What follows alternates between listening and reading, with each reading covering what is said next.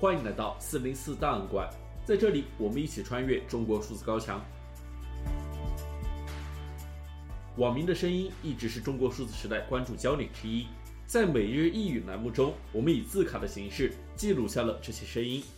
在网语馆、公民馆中，我们对这些不服从的声音进行了存档。在每月的 CDT 网语栏目中，我们梳理当月舆论焦点，并精选了这些事件中值得关注的观点与讨论。二零二三年十二月，本月的新现象为国安抓经济，而最受中国网民关注的焦点事件分别是中国裁判文书网公开制度存废引争议事件以及高耀杰去世。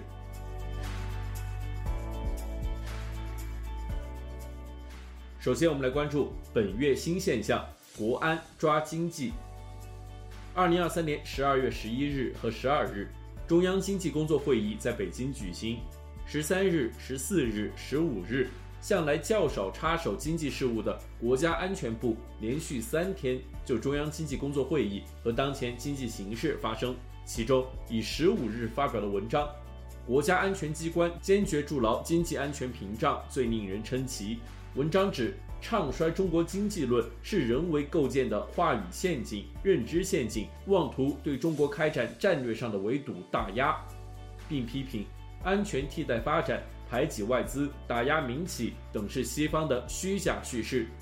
文章又称，国安部将坚决依法打击惩治经济安全领域危害国家安全的违法犯罪活动，为高质量发展创造安全稳定环境，会同有关部门持续有效防范化解经济领域安全风险。坚决守住不发生系统性风险的底线，为以中国式现代化全面推进强国建设、民族复兴伟业贡献国安力量。与此同时，各大官媒也把此次中央经济工作会议提出的畅想中国经济光明论作为舆论宣传的重点。一时间，妄议经济成为了敏感话题。中国经济只能被畅想，不能被唱衰。知名财经博主曹山石在推特上嘲讽。如果经济股市唱衰就能下来，那应该组织专人把美国经济喊下来。毕竟人多，十四亿人口是美国好几倍，唱的声音不是更大？其实，当中国经济已经需要国安部门介入的时候，它到底是好还是不好？人们心中其实已经有了答案。因此，有网友精妙点评道：“禁止唱衰中国经济，本身实际上就已经在唱衰中国经济。”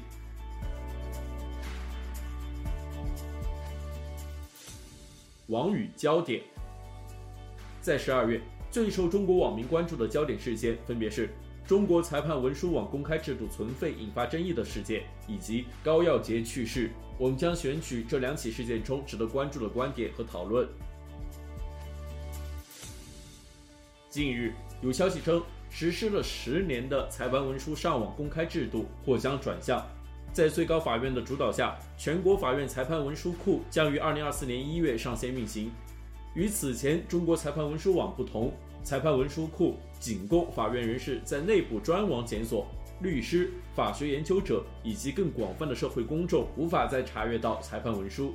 这一事件迅速在中文互联网上引发争议，众多学者、社会人士认为这是中国司法公开的一大退步。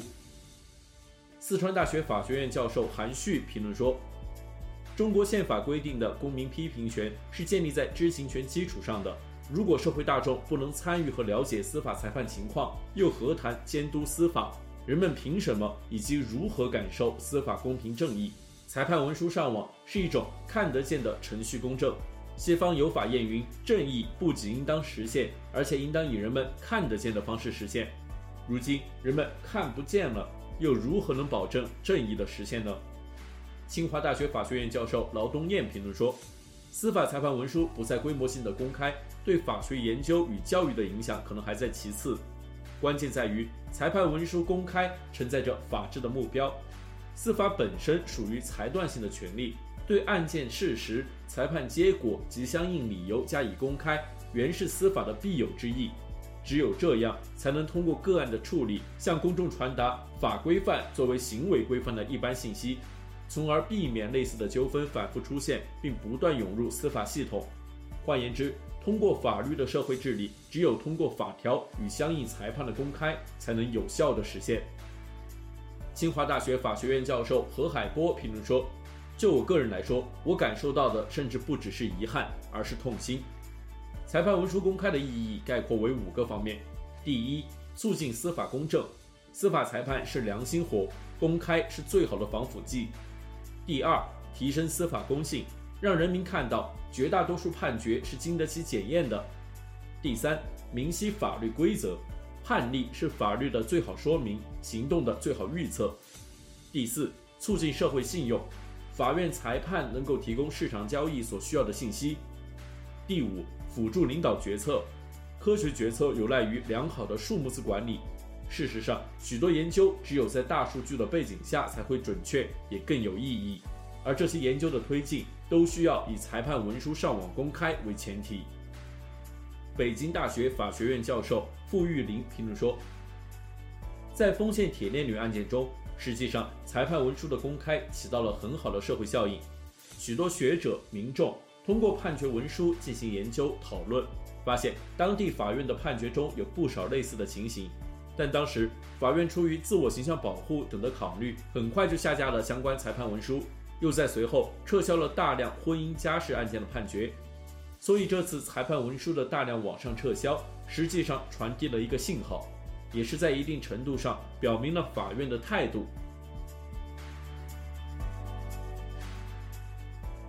我们再来关注高耀杰去世事件中网民的相关讨论。二零二三年十二月十日，揭露河南艾滋病大规模感染的高耀杰医生在纽约住所去世，享年九十五岁。他一生颠沛流离。在晚年旅居美国。对于他的去世，微信公众号作者张三丰发表评论称：“至少每个河南人都应该记住高医生，因为他的努力一定程度上减少了苦难的发生，而这苦难和我们每一个人都有关。这不是修辞，而是一个事实表达。艾滋病在河南的血液传播是所谓三年自然灾难后本地最大的灾难。”河南应该在郑州为他老人家竖一个铜像，永远纪念他，同时也提醒大家不要忘记曾经阻挠和迫害他的人。微信公众号作者事实恰恰相反评论说，没有高耀洁医生家丑外扬带来的舆论压力，后续的献血法规修订、血液制品管理规范还不知何时能够落地；没有高耀洁医生奔走呼号带来的国际社会帮助。不知还会有多少同胞在浑浑噩噩之中感染艾滋病。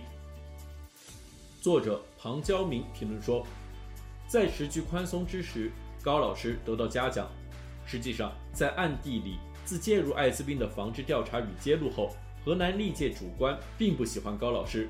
血浆经济造成的血祸并不独发生在河南，但因为河南有了高耀洁，不但让官员们颜面尽失。也组织了如走马灯一样走过场的党政主官们戴上更高级别的顶戴花翎。微信公众号作者仙桃爸评论说：“高耀洁，多好的名字呀！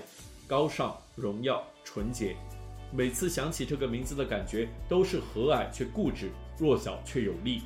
而这都来自于一个裹了小脚的山东老太太，一个在险恶的斗争中苟活下来的知识女性。”一个因为对被伤害与侮辱者不可抑制的同情而被迫流亡的老人，我多么希望有更多的人铭记这个名字，讲述他的讲述，思考他的思考，见证他的见证。